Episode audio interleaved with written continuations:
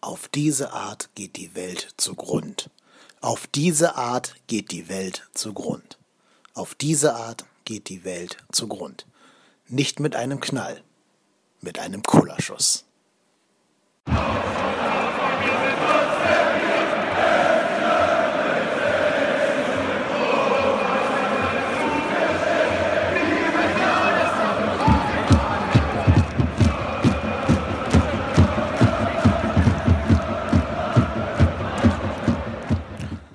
Hamburg ruft Müngersdorf. Herzlich willkommen zur nunmehr 19. Folge des Podcasts Trotzdem hier, dem Podcast rund um den ersten FC Köln. Ich bin euer Podhost, Kai Lennep, und mir fällt die Aufgabe zu, dieses Spiel, das wir da am Sonntag sehen mussten, einzuordnen. Ja, ich tue mich sehr schwer. Ich finde es sehr, sehr schwer, das, das Spielgeschehen in Worte zu fassen und dieses ganze Spiel irgendwie, mh, hm, ja, einzuordnen. Denn es war irgendwie so, zum einen war es ein Spiegelbild der Saison. Ich finde, wenn man irgendwem diese Horrorsaison in 20 Jahren erklären müsste, wenn da irgendwer mal irgendwie nachfragt und man das irgendwie runterbrechen muss, dann würde ich dieser Person die beiden Spiele gegen Stuttgart zeigen. Das Hinspiel und jetzt eben das Rückspiel. Ja, da war alles drin, was diese Saison irgendwie ausgemacht hat. Da waren drin extrem sensationell gute erste 40 Minuten, jetzt im Rückspiel, wo wir wirklich nicht gespielt haben wie ein Absteiger oder wie Platz 18, sondern wie der fünfte der letztjährigen Bundesliga-Tabelle wo wir Stuttgart quasi nach Belieben im Mittelfeld dominieren konnten und wo sich ein Champions League-Sieger ist ja, glaube ich, und, und Bayern München, Akkulut, Holger Badstuber von einem bis dahin unbekannten jungen Mann, der irgendwie 25 Zentimeter kleiner ist als er, nämlich Vincent Cosciello, gnadenlos hat abkochen lassen. Aber zur Wahrheit dieses Spiels und der Saison gehören eben auch, dass alles, was schlecht in der Saison läuft, kompensiert in diesem Spiel zu finden war. Nämlich erstens, du schießt zwei Tore gegen den VfB Stuttgart, die offensiv schwächste Mannschaft der Liga mitunter, und verlierst trotzdem. Ja, weil du so dumm bist und dusselig bist, dir von den drei Tore einschenken zu lassen. Und ich glaube, niemand, inklusive dem VfB selber, weiß, A, wie er in diesem Spiel zu drei Toren gekommen ist und B, wie er dann infolgedessen dieses Spiel gewonnen hat. Also keine Ahnung, welche Götter oder, oder Karma oder sonst was sich gegen uns verschworen haben. Aber es geht auf keine Kuhhaut mehr, was uns in dieser Saison alles passiert. Ne? Du hast diese Euphorie der ersten 40 Minuten, dann diese dummen, dusseligen Fehler von Leuten, die eigentlich deine Leistungsträger sind und sich normalerweise solche Fehler eben nicht erlauben. Oder vielleicht einmal in vier Jahren oder so.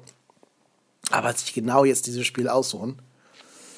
Dann hast du natürlich wieder den Videoreferee, obwohl der dieses Mal ja nichts falsch gemacht hat. Ne? Der hat alles richtig gemacht. Ich denke, auch wenn es keinen Videoreferee gäbe, hätte der normale Schiedsrichter das Tor sowieso abgepfiffen. Jetzt hat er eben nur die Chance genutzt, da mal jemanden drauf gucken zu lassen, ob da wirklich alles koscher war. Aber man hat ja schon so beim normalen äh, Spielverlauf gesehen, dass das eben mh, mm, irgendwie irregulär war, dass da irgendwas nicht mit rechten Dingen zuging. Dass Zieler eben die Hand drauf hatte. Ja, und deswegen war da schon ein okayer Einsatz. Aber spricht eben doch wieder für die, für die Saison, dass mitten in diese Euphorie des vermeintlichen 2 zu 0 dann eben doch wieder irgendwer reinkommt, und uns diesen Moment der Freude nicht gestattet. Und was natürlich auch mit zur Wahrheit dieser Saison gehört, sind diese ganzen Nebenkriegsschauplätze neben dem Rasen, die sich immer wieder auftun und die auch, glaube ich, ein paar Prozent Konzentration und ähm, Fokussierung klauen werden. Aber gut, ich habe jetzt so einen kleinen Ausblick gegeben auf das, was euch erwartet. Ich werde versuchen, die Ereignisse jetzt ein bisschen chronologisch aufzuarbeiten.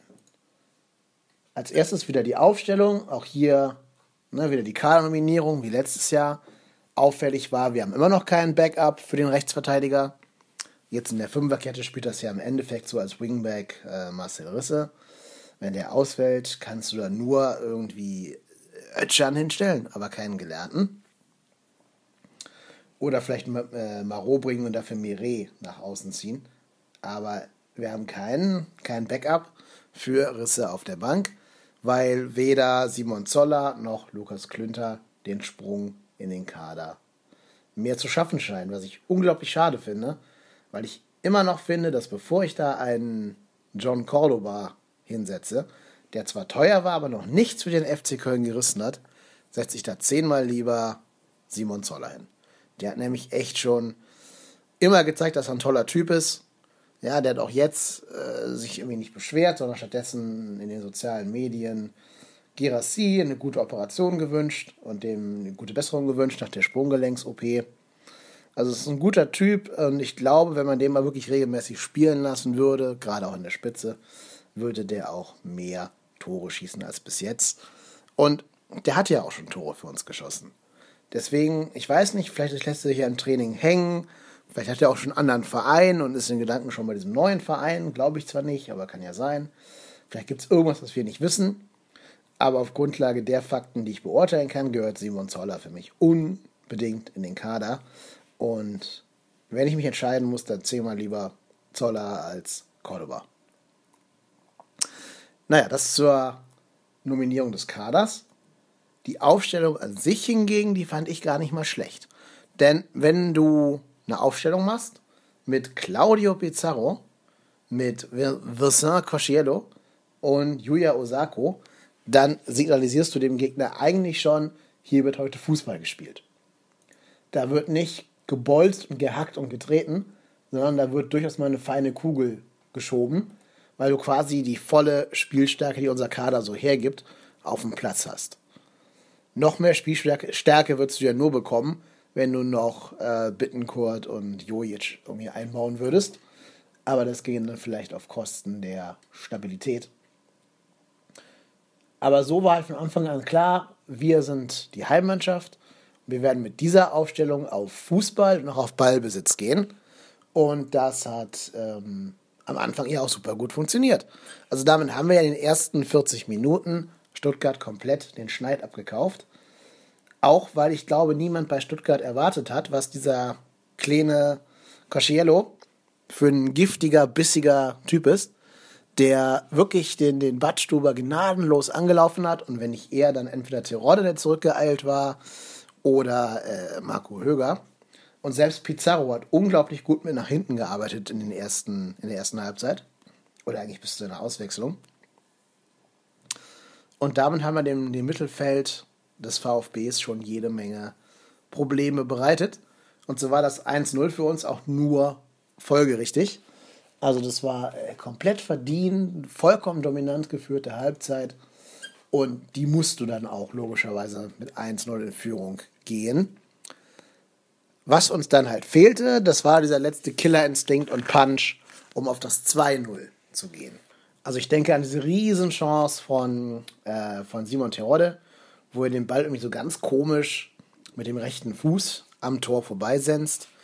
Ja, den musst du halt in unserer Situation und in so einem dominant gespielten, äh, geführten Spiel dann einfach auch machen. Wenn du nämlich nur 1-0 führst, und das haben wir dann schmerzlich erfahren müssen, öffnest du dem Gegner Tor und Tür, um doch noch irgendwie zum Ausgleich zu kommen. Und damit vielleicht dann nochmal die zweite Luft zu bekommen. Aber diese Saison wäre halt nicht diese Saison, wenn wir nicht nach dem Ausgleich quasi sofort noch das 2-1 aus Stuttgarter Sicht gefangen hätten. Und es war ja nicht einfach irgendein 2-1. Es war ja auch noch ein, ja, es war nicht mal ein Torschuss. Es war ja eine Rückgabe. Ja, ein Kullerbällchen.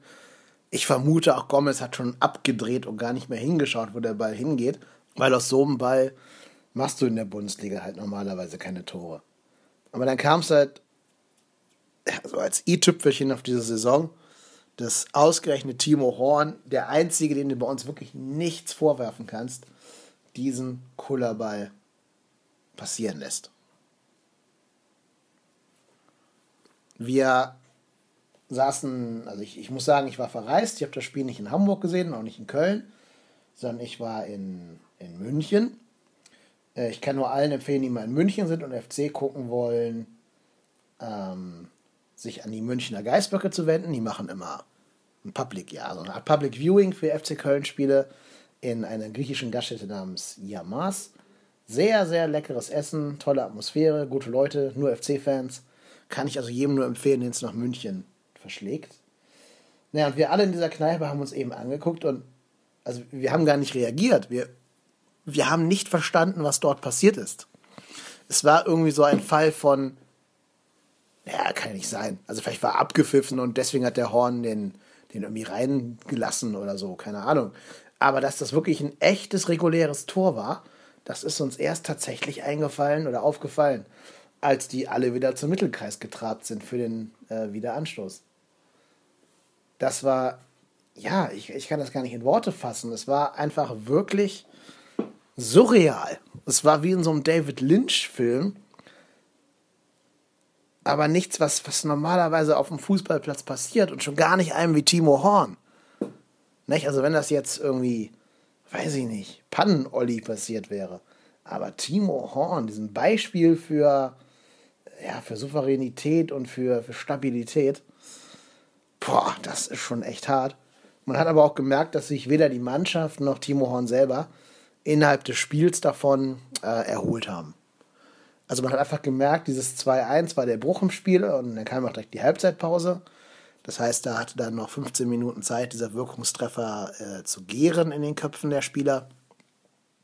Und auch danach war Timo unfassbar unsouverän.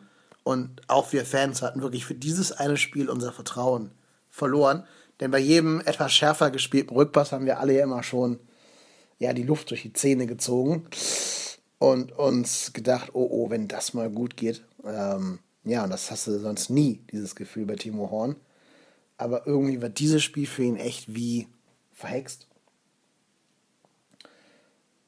Und als dann noch dieses 3-1 fiel, und da sah Timo zwar auch nicht gut aus, aber ich glaube, das hatte andere Fehlerquellen, dieses Tor, als, als Timo Horn.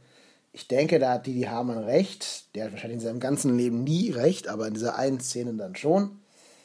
Nämlich, weil es so aussah, als wenn Mire den Ball wegkloppen würde, dann aber doch zurückzieht und dadurch Horn äh, auf dem falschen Fuß erwischt wird und nicht mehr schnell genug reagieren kann. Ja, ganz bitter und vor allen Dingen, naja, Andy Beck. Wie viele Tore schießt Andy Beck in seinem Leben? Wahrscheinlich fünf in der ganzen Karriere oder so, keine Ahnung. Der hat, glaube ich, zuletzt, hatten sie gesagt, bei Sky 2013 ein Tor gemacht für den VfB. Das sagt ja eigentlich schon alles, was man wissen muss. Ja, und dann der Mannschaft einen richtigen Vorwurf kannst du ihr nicht machen. Die hat noch versucht, irgendwie was zu reißen, schnell den, den Anschluss zu schaffen und dann doch noch vielleicht zum Ausgleich zu kommen. Aber ihr fehlte, fehlte dann einfach der Glaube und die Überzeugung. Äh, Pizarro hat auch dem Alter Tribut zollen müssen und war nicht mehr ganz so griffig wie in der ersten Halbzeit. Cosciello ist ein bisschen mehr untergetaucht, hat unpräzisere Bälle gespielt. Osakos Bälle waren eh eher unpräzise und Risse hatte auch einen von Anfang an sehr gebrauchten Tag, weil ganz viele seiner Flanken und Bälle überhaupt nicht ankamen. Das war auch in der ersten Halbzeit schon so. Ja, dann hat Rutenbeck zwar reagiert, hat dann noch ähm, Bittencourt und später Jojic eingewechselt, aber ja, wenn man ehrlich ist, und John Cordoba auch noch, wenn man aber ehrlich ist, Bittencourt hat versucht, mit dem Brechhammer da irgendwie durchzukommen und hat versucht, sich da durchzudribbeln gegen drei, vier Mann. Das geht halt nicht gut. Also dann ist das Aktionismus, das sieht dann vielleicht so aus, wie ich will unbedingt was reißen. Das ist aber nicht clever. Da fehlt dann der kühle Kopf und das Auge für den Mitspieler in dem Moment. Auch die Szene, seine Riesenchance zum 2 zu 3, wo er am langen Eck vorbeischießt, also am langen Pfosten.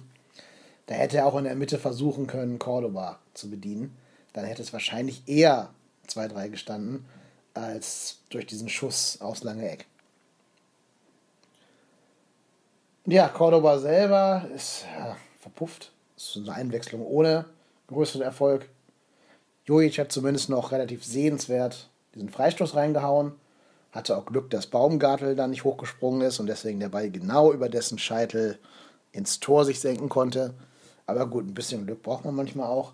Aber es war halt egal. Also du hattest nie das Gefühl, dass da irgendwie noch das 3-3 in der Luft liegen würde. Dazu kam das 2-3 auch zu spät. Und der Schiedsrichter war auch ein bisschen unsouverän, weil er dann diese ganzen Zeitschindereien des VfBs mitgemacht hat und pünktlich nach vier Minuten abgepfiffen hat. Anstatt noch zum Beispiel die Verletzung von, ich glaube, es war Baumgartel und die Auswechslung von irgendwie Aogo oder so äh, noch mit oben drauf zu geben. Da hat sich Rotenbeck dann auch zu Recht bei dem beschwert.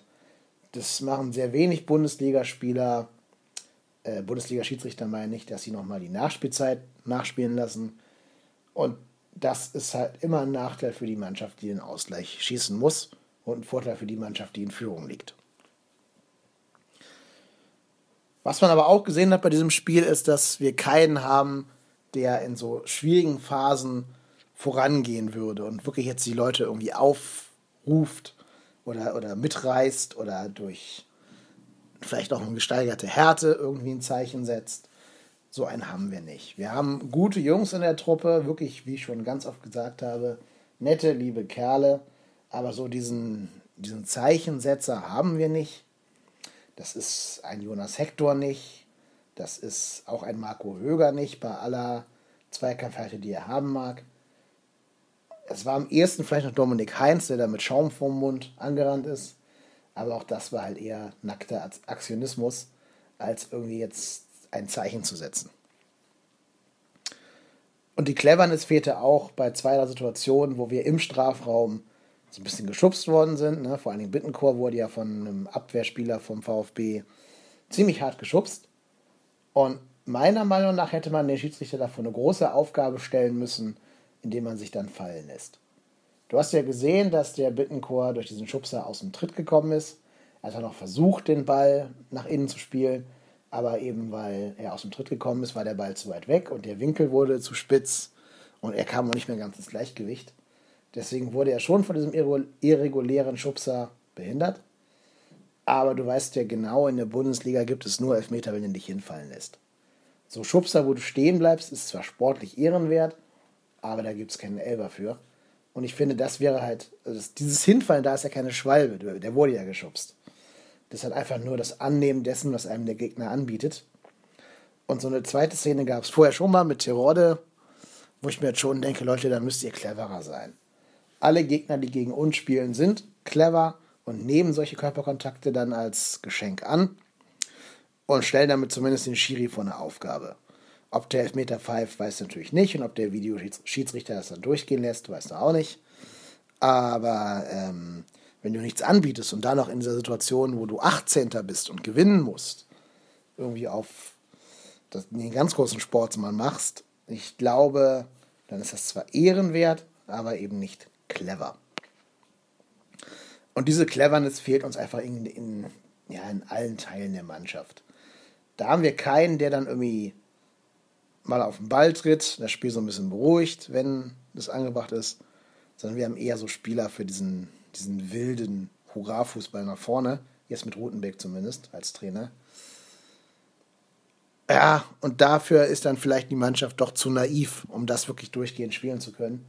Sodass du eben auch mit zwei Toren noch gegen den VfB Stuttgart, die, die zweitschlechteste Offensive der Bundesliga, verlierst. Das haben wir auch schon in anderen Spielen gesehen. Das haben wir schon gegen, ähm, gegen Freiburg gesehen in der Hinrunde. Das haben wir gegen Dortmund gesehen, nachdem wir den Ausgleich da geschafft haben. Ja, und das sind halt die Punkte, die uns am Ende fehlen werden. Wo man der Mannschaft auch nicht wirklich einen Vorwurf daraus machen kann, weil ich, ich will ja keinen dafür bestrafen, dass er sich eben nicht hinfallen lässt und weiterspielt bei der, ähm, bei der Szene, die ich gerade beschrieben habe. Ja, aber das sind halt die Sachen, das würden zum Beispiel Spieler von, weiß ich nicht, Eintracht Frankfurt oder so cleverer handhaben. Tja, und so kam es, wie es kommt. Statt den HSV zu cashen, hat der HSV und Mainz beide sogar noch einen Punkt auf uns gut gemacht und sind jetzt, zumindest der, der FSV Mainz, ist jetzt acht Punkte von uns entfernt. Was natürlich, ja, neun Spieltage vor Schluss ganz, ganz, ganz schwer wird noch aufzuholen. Also auch die größten Optimisten, ja, es sind halt drei Spieltage, wo alles ähm, nach Plan laufen muss. Und wir schaffen es ja nie, eine Serie zu starten. Also wir haben zum Beginn der Rückrunde zwei Spiele in Folge gewonnen, Gladbach und Hamburg, und hatten auch zuvor das Spiel des 17. Spieltages gegen Wolfsburg gewonnen. Das war mal so eine kleine Serie, aber seitdem gewinnen wir ja nur noch Einzelspiele und danach gibt es wieder auf die Nüsse. Und so wird es halt schwer, diese acht Punkte auf Mainz aufzuholen. Wahrscheinlich rede ich in zwei Wochen schon anders. Sollten wir Bremen und Mainz jeweils besiegt haben. Sehe ich gerade nicht, aber klar, auch hier gilt die Hoffnung stirbt zuletzt. Erstmal haben wir jetzt am ja, unsäglichen Montagabend ähm, Werder Bremen zu Gast. Das wird sich schon so ein bisschen anfühlen wie das Zweitligaspitzenspiel. Ich sehe ehrlich gesagt nicht, dass wir da beim Bremen was holen. Ich bin da sehr, sehr pessimistisch. Es ist halt auswärts, es ist in Bremen. Bremen ist eine spielerisch sehr starke Mannschaft mit einigen wirklich coolen Typen drin, die ich gerne bei uns hätte. Ja, zum Beispiel Delaney, Kruse. Das sind alles so Spieler, die sind vielleicht spielerisch schon eine Nummer weiter als wir. Die haben einen guten Trainer und ich finde, seit Kofeld da ist, läuft es bei denen auch. Das ist so eine Mannschaft, die steht schlechter da, als sie gefühlt dasteht. Also die sind gerade mal 14. und haben zwei Punkte Vorsprung auf der Relegation oder zehn Punkte Vorsprung auf uns, je nachdem, wie man es ausdrücken will. Aber ähm, es ist gefühlt so eine Mannschaft, die eigentlich zu gut ist für den Abstieg. Die ich zum Beispiel gefühlt besser finde als den VfB, äh, VfL Wolfsburg, obwohl die nur zwei Punkte trennen und Wolfsburg viel, viel mehr Kohle in ihre Mannschaft investiert hat. Aber trotzdem glaube ich, dass Bremen die ungleich bessere Mannschaft so als Team, als Gefüge ist. Mit dem richtigen Trainer an der richtigen Stelle. Naja, gegen die wird das schon ziemlich schwer. Aber ich denke halt, da wir immer dafür gut sind, uns zwei bis drei Gegentore zu fangen, wird das ein Max Kruse zum Beispiel schon ausnutzen. Wahrscheinlich wird das sogar ein sehr attraktives Spiel für die neutralen Zuschauer, weil beide nicht so richtig gut verteidigen können. Ja, also Bremen 30 Gegentore in, in 25 Spielen, wir sogar absurde 46 und beide eine ganz gute Offensive haben. Also jetzt, ne, wir in der Rückrunde mit Rodde und, und jetzt auch Pizarro schießen ja schon ganz viele Tore eigentlich. Bremen selber hat eben auch Kruse und ja, an guten Tagen auch Belfodil oder andere, andere ähm, Stürmer, die den Ball mal reinrücken können. Und ein Mittelfeld, was vor allen Dingen intensiv nachrückt und auch von, von zweiter Reihe aus mal aufs Tor schießt. Deswegen ähm, glaube ich, das könnte ein Spiel werden mit vielen Toren oder zumindest Torchancen. Vielleicht auch ein bisschen wie das Spiel letzte, ähm, letzte Saison gegen Bremen. Das war ja, glaube ich, sogar ein, was war das, ein 4-3 oder 3-2 oder so. Ungefähr sowas in dieser Größenordnung erwarte ich auch. Ich sehe nur nicht unbedingt, dass das für uns positiv enden wird, dieses Spiel. Ich selber muss es mir in, das muss es mir, ich darf es mir und kann es mir in Hongkong angucken. In Hongkong ist dieses Spiel leider morgens um halb vier. Ich werde mir dann einen Wecker stellen und das im Hotelzimmer gucken, in der Hoffnung, dass dieser Eurosport-Player keine Länderrestriktionen drin hat und man das in Hongkong gucken kann und ich dann nicht irgendwie erst ein Proxy installieren muss. Aber ähm, ja, ich will hoffen, dass es sich für uns lohnt, dass ich da nachts um 3.30 Uhr aufstehe und ich da was von haben werde. In Form von Punkten. Und alles außer drei Punkten hilft uns nicht. Das Schöne an einem Punkt wäre zwar, dass wir den HSV eingeholt hätten, weil die wahrscheinlich gegen Bayern sich die Hütte einschenken lassen werden und dann nicht mit 1-0 rausgehen werden oder 2-0, sondern eher so mit 4-0, 5-0 oder noch höher. Deswegen hätten wir die wahrscheinlich mit einem Punkt schon gecasht am Wochenende. Aber es ist mir eigentlich vollkommen egal, wer da auf Platz 17 steht. Wir brauchen Dreier und sonst nichts. Und ja, ich bin gespannt. Also wie gesagt, ich sehe relativ wenig Hoffnung, aber mein Gefühl drückt mich ja das öfter mal. Wenn ich glaube, dass es gut laufen wird, läuft schlecht. Und wenn ich glaube, dass es schlecht laufen wird, läuft es manchmal ganz gut. Deswegen wollen wir da vielleicht mal mit offenem, ja, offenem Verstand reingehen und uns ein bisschen überraschen lassen. Ich denke auf jeden Fall, dass Pizarro spielen sollte. Der hat sich in großer Spiellaune gezeigt gegen äh, Stuttgart. Und gerade Bremen, ne, da hat er eine Vergangenheit, eine ganz, ganz große Vergangenheit.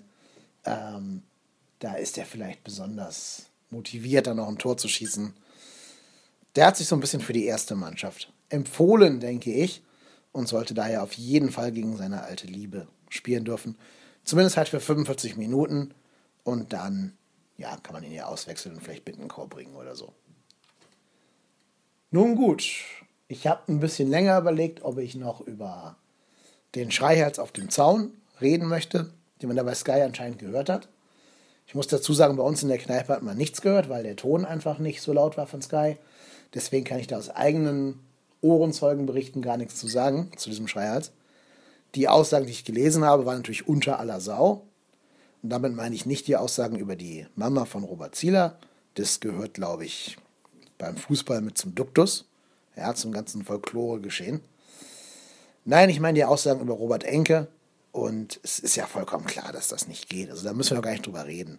Da muss ich mich ja auch nicht von distanzieren oder irgendwas. Und auch als FC Köln musst du das nicht, weil es vollkommen klar ist, dass es einfach äh, so ein großer Blödsinn ist, der da gesagt worden ist dass man das gar nicht mehr weiter kommentieren sollte eigentlich. Der Express schrieb heute, dass es auch nicht wohl nur ein Schreihals war mit Mikrofon, sondern zwei. Einer von der Horde, einer von den Boys. Ich weiß es nicht. Ich muss dazu sagen, den einen Mikrofonträger, den ich mal kennenlernen durfte, fand ich einen unfassbar unsympathischen Zeitgenossen. Ich habe dann später in Hamburg noch gesehen, wie der einen von den Hamburger Balljungen, so ein zehnjähriges Kind, angespuckt hat. Es geht auch nicht. Ich weiß nicht, ob es der gleiche war, keine Ahnung. Aber ähm, ja, so Leute brauche ich nicht. Ich meine, der macht wahrscheinlich sogar ganz viel für die, für die Ultraszene, keine Ahnung, ich kenne ihn ja nicht. Aber ähm, in der Sekunde, wo ich mich an Toten vergehe, also an Robert Enke, die nicht einfach nur beim Unfall gestorben sind, sondern den, aus Depressionen und aus Krankheit heraus den Freitod gewählt haben, in der Sekunde höre ich halt irgendwie auf, ein Fußballfan zu sein und jemand zu sein, der die Mannschaft auch mit zur Not extremen Mitteln irgendwie anpeitscht. Sondern in der Sekunde, wo ich mich auf, auf suizidale, tote Menschen irgendwie rekurrieren muss, in der Sekunde werde ich ein Arschloch. So einfach ist das. Und das Schlimme ist, er ist nicht nur ein Arschloch, er ist auch noch ein feiges Arschloch. Du weißt doch genau, dass der Typ das dem Zieler nie im Leben ins Gesicht sagen würde, wenn die sich einen Meter gegenüberstehen würden. Sondern schön in der Sicherheit des Zaunes, ein bisschen anonym, seine Kumpels da im Rücken. Da kann man natürlich alles ins Mikrofon reinschreien und die große Fresse demonstrieren. Wenn es ein echter Mann wäre mit Eiern oder echte Männer mit Eiern, dann würden die sich öffentlich bei Zieler entschuldigen, ihren Namen bekannt geben und die Strafe antreten, die der Verein auf sie umlegt weil man auch gucken muss, was da jetzt als Strafe rumkommt beim DFB. Ähm, ja, du kannst ja einer Privatperson nicht dieselbe Strafe aufproben wie einem Fußballverein. Also wenn der Fußballverein 50.000 Strafe zahlen muss, ist das für ein Wirtschaftsunternehmen wie den FC Köln vielleicht schmerzhaft, klar, aber ähm, bezahlbar. Für eine Einzelperson, für eine Privatperson, die jetzt wahrscheinlich eher nicht auf Rosen gebettet ist, da sind 50.000 Euro äh, ja quasi unbezahlbar und im Endeffekt die Privatinsolvenz.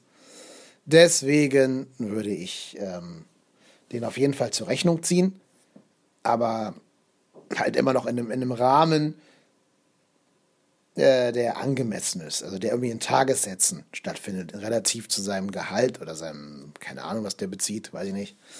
Ähm, und eben nicht diese komplette Summe umlegen. Dazu war es auch ja, es waren ja nur Worte, ne? Also es waren Worte, es waren Scheißworte, es waren Arschlochworte. Aber er hat jetzt ja nicht Zieler irgendwie einen Golfball an den Kopf geworfen und den irgendwie körperlich verletzt. Und ich finde, am besten verhalten in der ganzen Situation hat sich übrigens Zieler selber. Der hat sich ja gar nicht darüber irgendwie aufgeregt, der hat nur gesagt, ja, ist normal, höre ich jeden Spieltag so einen Scheiß. Und hat vor allen Dingen direkt nach dem Spiel Timo Horn getröstet. Dass er, Gomez und ich glaube auch Ginczek sind sofort nach dem Spiel zu Horn gelaufen und haben den getröstet. Das fand ich schon relativ sportliche und gute Gesten von den dreien.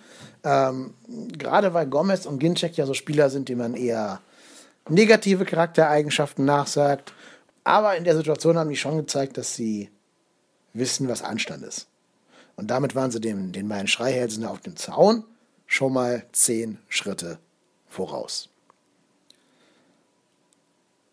Gut, ich will denen aber auch gar nicht mehr Aufmerksamkeit widmen, als ihnen zusteht. Ich denke, ähm, der FC Köln weiß, wer das war. Der wird es dem DFB schon mitteilen, wer das war.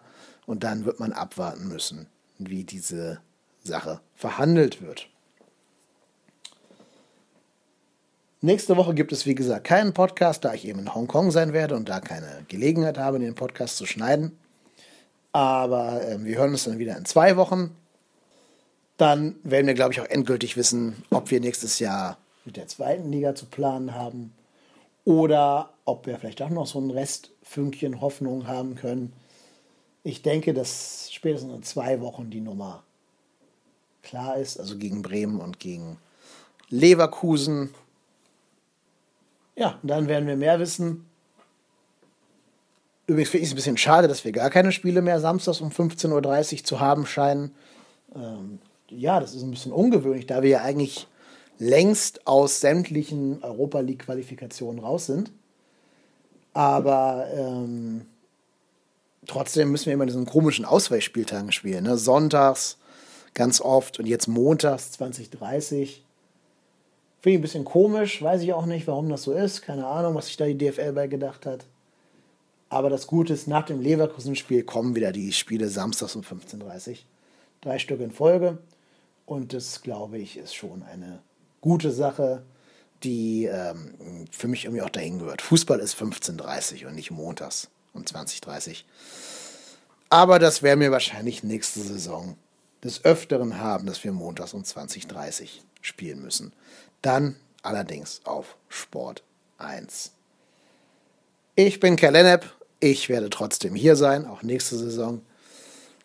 Bitte hinterlasst doch gerne eine Rezension bei iTunes, gebt uns ein Like bei Twitter, Daumen hochs und keine Ahnung was noch alles.